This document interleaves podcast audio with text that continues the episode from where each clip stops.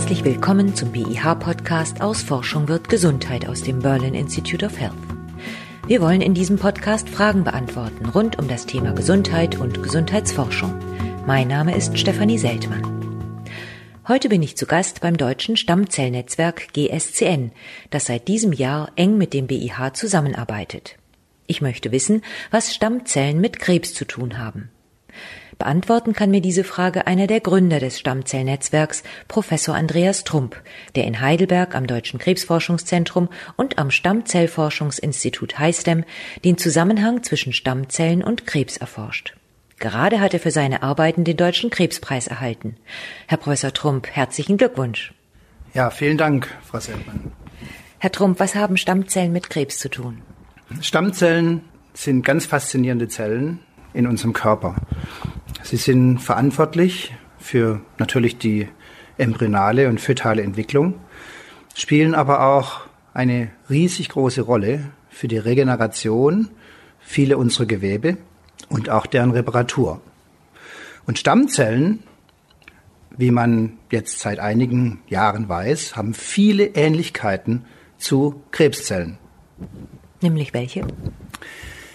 Ja, Krebszellen sind sehr ähnlich zu Stammzellen, weil Stammzellen wie Krebszellen die Fähigkeit haben, sich lebenslang selbst zu erneuern. Das heißt, nach jeder Teilung einer Stammzelle entsteht wieder eine Stammzelle.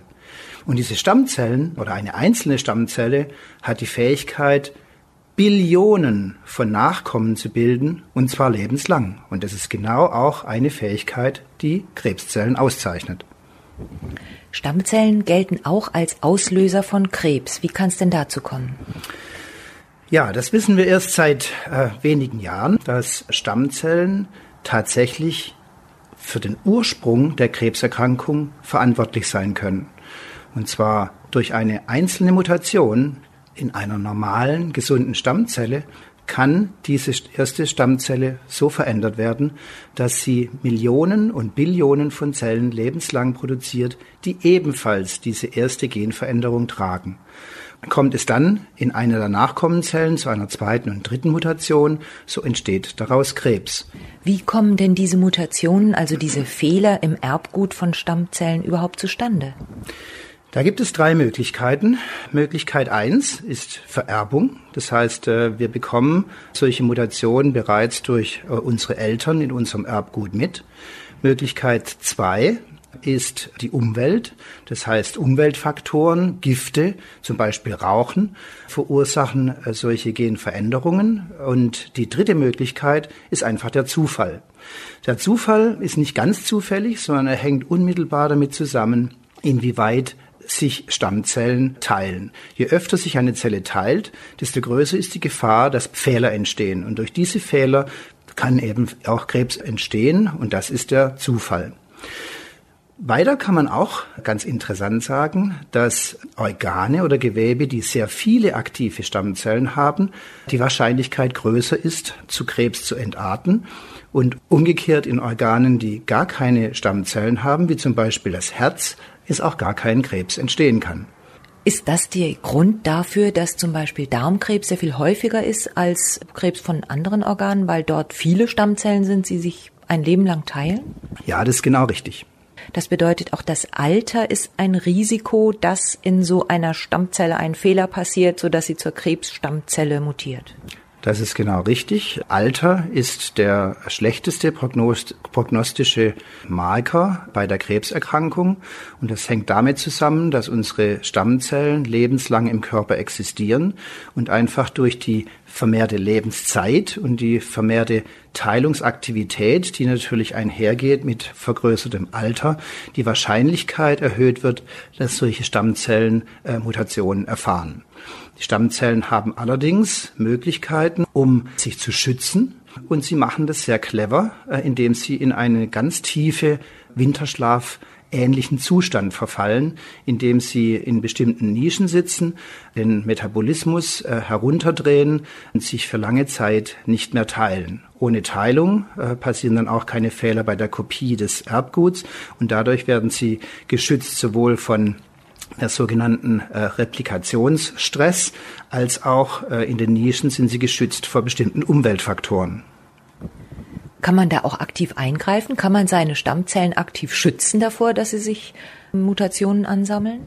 Ja, das wäre natürlich ein, ein Ziel. Umgekehrt ist zu sagen, dass zum Beispiel Infektionen oder auch Entzündungsvorgänge immer auch dazu führen, dass solche schlafenden Stammzellen aufgeweckt werden.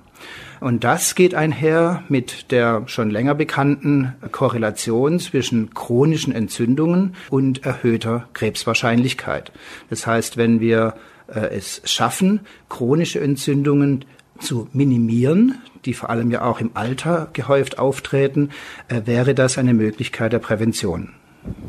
Also zum Beispiel lebenslang Aspirin einzunehmen, das wird ja immer wieder diskutiert. Prinzipiell ja, aber hier muss man natürlich sehr auch auf die Nebenwirkungen von Aspirin hinweisen, so dass im Moment es unklar ist, inwieweit die Vorteile, die Nachteile aufwiegen. Jetzt haben Sie schon gesagt, Organe, die keine Stammzellen haben, wie das Herz, die haben dann auch keinen Krebs. Aber ist das denn sonst, kann man sagen, bei allen Krebsarten so der Fall, dass der sich immer zurückverfolgen lässt auf eine einzelne Stammzelle? Bei den Leukämien haben wir das sowohl im Tiermodell als auch in Patienten zeigen können. Das Feld ist hier weit vorangeschritten in den letzten Jahren durch die Gensequenzierung zum Beispiel aus dem Blut. Es ist unzweifelhaft, dass zum Beispiel bestimmte Leukämien, aggressive Leukämien, den Ursprung bei den normalen gesunden Blutstammzellen im Knochenmark haben. Es ist wahrscheinlich, es gibt auch Hinweise, aber noch keine Beweise, dass dies auch in allen anderen Krebsarten der Fall ist. Und daran arbeiten wir und viele andere äh, in der Welt, äh, um dies klarer zu stellen. Richtig gefährlich wird Krebs ja erst dadurch, dass der Tumor nicht an einer Stelle im Körper sitzen bleibt, sondern dass er streut. Tumorzellen wandern im Körper herum und siedeln sich an anderer Stelle an und bilden Metastasen. Haben die Krebsstammzellen auch damit etwas zu tun? Mit großer Wahrscheinlichkeit ja. Bei einem Tumor, der in einem Organ wächst, werden immer auch Zellen, Einzelzellen, Tumorzellen abgespalten, die dann über die Lymphe oder über das Blutsystem im ganzen Körper verteilt werden. Der Krebs prinzipiell ist aufgebaut aus vielen verschiedenen Arten von Krebszellen und die Krebsstammzellen ist eine Art von Krebszellen, die aber in einer relativ geringen Anzahl in dem Primärtumor vorhanden sind. Im Blut findet man bei Krebspatienten oft sogenannte zirkulierende Tumorzellen, das heißt also Tumorzellen, die im Blut zirkulieren, die ursprünglich von dem Primärtumor abstammen und sich dann in die unterschiedlichen Organe einwandern können. Es stellt sich heraus, dass nur Krebszellen, die Stammzellaktivität haben, das heißt die Aktivität aus einer Einzelzelle wieder Billionen von Zellen zu produzieren, diese die Fähigkeit haben, in den Organen dann auch wieder Tochtertumoren, sogenannte Metastasen, bilden zu können. Das heißt, ja, Metastasen-Stammzellen, die im Blut wandern, haben die Fähigkeit, neue Metastasen auszubilden, während andere Krebszellen, die solch eine Stammzellaktivität nicht besitzen, diese äh, Fähigkeit nicht haben. Das bedeutet, dass wir ganz speziell diese Metastasenstammzellen bekämpfen müssen, um Metastasen oder die Bildung von Metastasen sogar verhindern zu können. Wie kann man sich das denn vorstellen, die Forschung mit Krebsstammzellen? Sie werden ja nicht diese aller, allererste Krebsstammzelle im Körper entdecken, denn wenn es noch eine einzelne Zelle ist, findet man sie ja wahrscheinlich gar nicht. Bekommen Sie Tumorproben aus der Chirurgie von einem Arzt, der gerade einen Tumor entnommen hat und dann können Sie in diesem Tumor nach Krebsstammzellen suchen oder wie kann man sich das genau vorstellen? Ja, das ist genau richtig. Wir haben äh, sehr viele Kollaborationen mit verschiedenen Klinikern. Wir bekommen also Knochenmarksproben, zum Beispiel von Leukämiepatienten. Wir bekommen von Brustkrebspatienten chirurgisches Material oder auch Blut, um diese zirkulierenden Tumorzellen zu identifizieren und zu isolieren aus dem Blut. Und wir bekommen manchmal auch Metastasengewebe, sodass wir die unterschiedlichen Stufen des Krebses, Primärtumor, zirkulierende Tumorzellen und schlussendlich Metastasen auf ganz großer molekularer Tiefe untersuchen können und fragen, warum sind zum Beispiel aus dem Primärtumor Metastasen entstanden und warum sind diese Zellen resistent gegen die Therapie, die die Patientin zum Beispiel erhalten hat. Das ist ein großer neuer äh, Bereich, den wir beforschen, den Mechanismus der Therapieresistenz. Ja, genau. Jetzt kommen wir schon auf das Thema, was ich natürlich ansprechen wollte. Unser Podcast heißt ja Aus Forschung wird Gesundheit. Das ist auch das Motto des BIH. Kann man denn aus Ihrer Forschung an den Stammzellen auch Gesundheit werden lassen? Kann man die Krebsstammzellen bekämpfen und damit sozusagen die Wurzel des Tumors ausreißen? Ja, das ist auch ein großes Ziel von uns aus besserer Erkenntnis und einem Verständnis, warum Krebsstammzellen so gefährlich sind, warum Krebsstammzellen resistent sind gegen gängige Therapien und aus dieser Erkenntnis neue Therapien zu schaffen. Zum Beispiel ein Ergebnis, was wir jetzt planen, in der klinischen Studie zu testen, ist eine Zusammenarbeit mit Kollegen aus Tübingen und Basel. Und hier konnten wir zeigen, dass Leukämie-Stammzellen ganz speziell sich unsichtbar machen für das Immunsystem. Und wir haben den Mechanismus aufgedeckt und einen Inhibitor, einen bestimmten Hemmstoff entdeckt, der diese Tannkappe auflöst, so dass das Immunsystem diese Leukämiestammzellen wieder erkennen und abtöten kann. Und genau dieses Konzept durch diesen Hemmstoff in Verbindung mit einer Transplantation von sogenannten natürlichen Killerzellen versuchen wir nun in Patienten, die nach der Therapie noch Tumorstammzellen haben, diese gezielt zu bekämpfen. Ist das eine Therapie gegen alle möglichen verschiedenen Tumoren oder setzen Sie das erstmal bei einer bestimmten Krebsart ein? Im Moment wollen wir das für die akute myeloische Leukämie, einen sehr aggressiven Blutkrebs, einsetzen.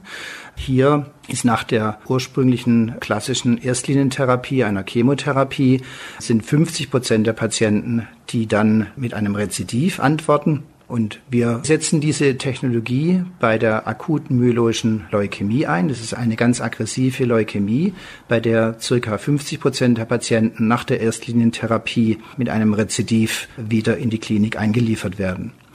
Wir testen im Moment, ob dieser Mechanismus auch bei Pankreaskrebs und bei also Bauchspeicheldrüse Bauchspeicheldrüsenkrebs und bei Brustkrebs aktiv ist und wollen sehen, ob wir tatsächlich das Immunsystem speziell auf Tumorstammzellen abrichten können, die dann im ganzen Körper nach verbleibenden Tumorstammzellen fahnden können und diese vernichten können. Wie bei allen Therapien gegen Krebs müsste man ja auch hier alle Krebsstammzellen erwischen. Könnte das gelingen? Ist das realistisch? Ja, das ist genau der Krux an der Sache, dass eine einzelne Tumorstammzelle die Fähigkeit hat, wieder Billionen von Zellen, also den Tumor wieder wachsen lassen kann. Das heißt, genau wie Sie sagen, müssen wir alle, und zwar wirklich alle Krebsstammzellen im Körper umbringen.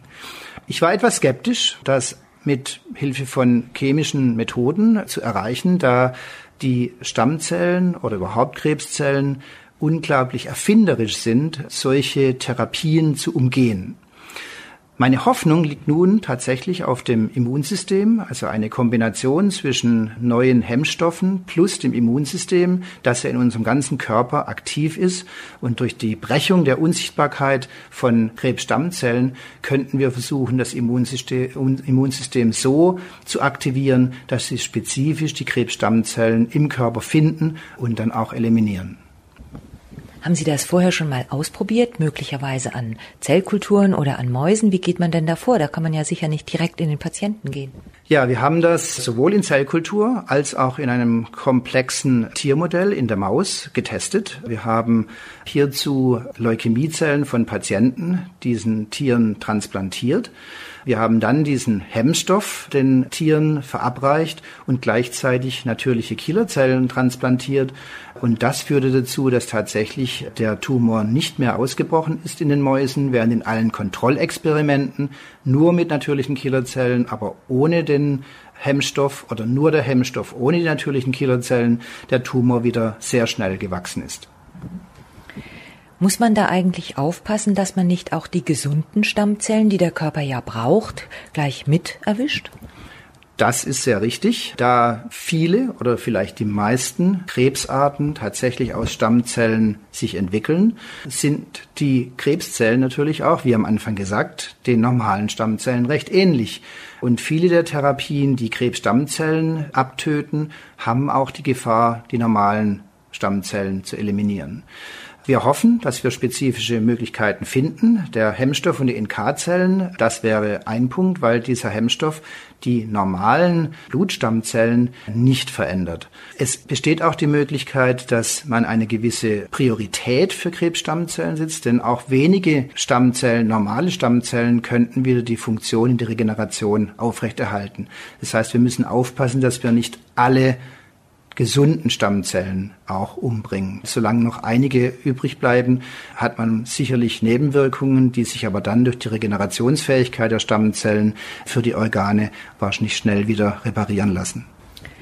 Das ist jetzt alles ein sehr langer Weg. Kann man sich das mal vorstellen? Wie lange dauert das von der Idee, aha, Krebsstammzellen sind bei der Auslösung von Tumoren beteiligt, über die genaue Charakterisierung von solchen Krebsstammzellen bis hin zur ersten Idee für eine Therapie, dann die Vorexperimente im Labor und jetzt ist man in der Klinik. Wie lange dauert sowas und wie lange wird sowas noch dauern, bis es tatsächlich in der Klinik angelangt ist?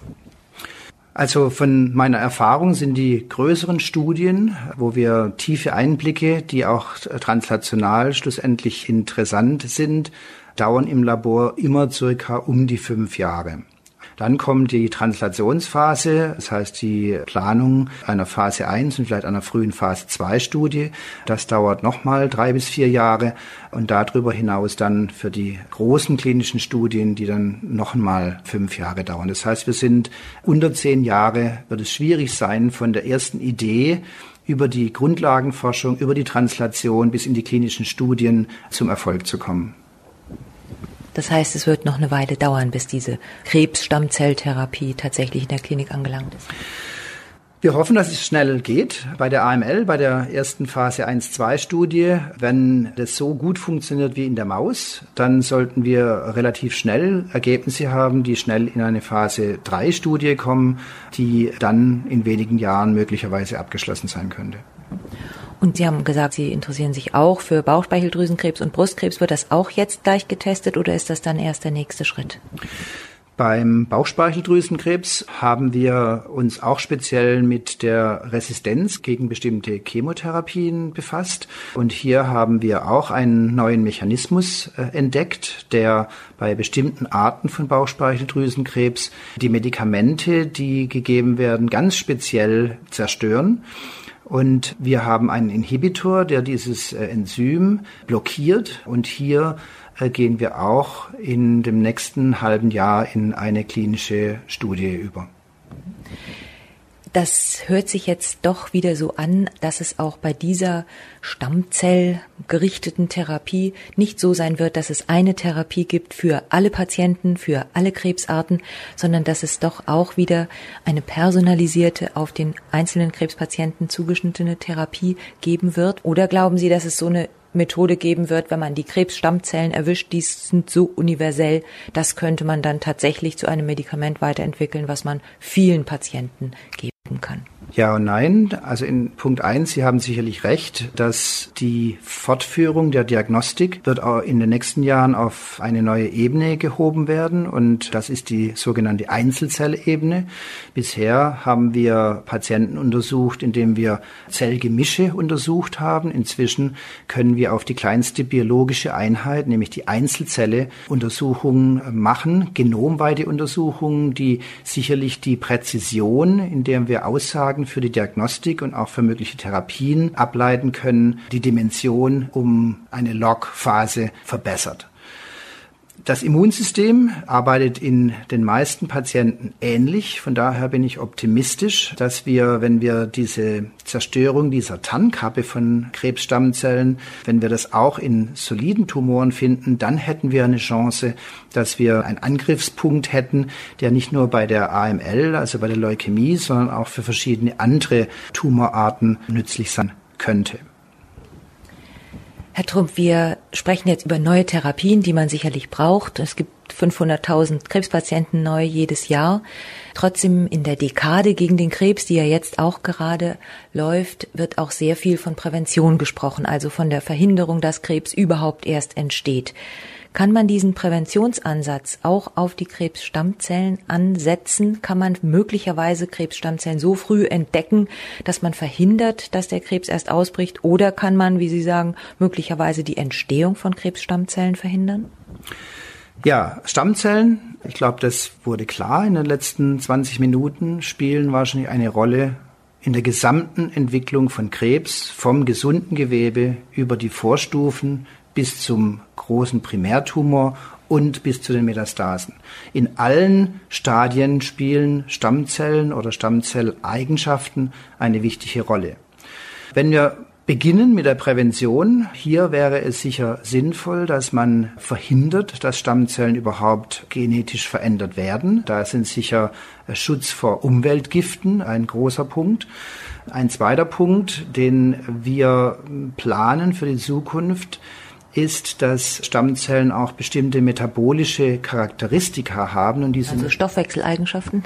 Stoffwechseleigenschaften und das hängt unmittelbar auch mit unserer Ernährung zusammen oder mit Aktivitäten wie zum Beispiel Sport und hier könnte man genauer untersuchen, welche Umwelteigenschaften die Stammzellen am meisten schützen und dadurch äh, die Prävention nach vorne schieben könnte. Des Weiteren dann für die Sekundärprävention oder die Früherkennung. Hier wäre es möglich, zum Beispiel im Blut bereits solche ersten mutierten Stammzellklone nicht nur zu detektieren, sondern auch prospektiv, also mit Hilfe von Biomarkern zu erfassen und Möglichkeiten zu finden, solche ganz frühen Vorstufen von Krebs bereits in dieser Phase medikamentös oder mit dem Immunsystem zu behandeln. Diese ganze Forschung ist natürlich sehr, sehr spannend. Man entdeckt immer wieder neue Stammzellen, auch in anderen Tumorarten. Man entdeckt Möglichkeiten, sie zu bremsen, wenn nicht gar ganz auszuschalten. Trotzdem stelle ich es mir auch sehr, sehr kompliziert vor und dann findet der Tumor doch auch immer wieder einen Ausweg und wächst weiter und es sieht so ein bisschen aus wie ein Kampf zwischen dem Krebs und dem Krebsforscher. Ist man da auch manchmal frustriert oder macht das Spaß? Ist man immer wieder neu motiviert? Alles. Das heißt, man ist frustriert, wenn man sieht, dass eine erhoffte Behandlung dann die Zellen doch nicht abtötet. Auf der anderen Seite ist es immer faszinierend, auch klinische Befunde, zum Beispiel resistent. Warum ist die Patientin jetzt resistent gegen ein bestimmtes Medikament? Und hier hatten wir kürzlich einen kleinen Durchbruch im Labor, in dem wir die zirkulierenden Tumorzellen von einer Patientin untersucht haben, die zuerst sehr gut gegen ein Medikament angesprochen haben, hat und dann aber im Verlauf von mehreren Monaten dann doch Resistenz entwickelt hat und Metastasen gebildet haben. Und wir haben diese zirkulierenden Tumorzellen im Blut mit modernsten Einzelzelltechnologien analysiert und konnten den Mechanismus herausfinden, warum diese Patientin schlussendlich resistent geworden ist. Denn sie hatte dann eine neue Mutation in den Stammzellen, die direkt unterhalb von dem Angriffspunkt des Medikaments war und dadurch konnten die Zellen der Wirkung des Medikaments entgehen. Und dann diese Erkenntnis, wie geschickt und wie clever solche Tumorzellen dann versuchen, der Hemmung von Medikamenten zu umgehen, ist natürlich eine Faszination der Biologie. Und äh, wir suchen jetzt und haben erste Ansätze, wie wir auch solche resistenten Zellen mit einem anderen Medikament trotzdem behandeln könnten. Was ist denn so die Hauptmotivation an Ihrer Arbeit? Oder ist es tatsächlich das, dass man hofft, eines Tages Patienten wirklich helfen zu können?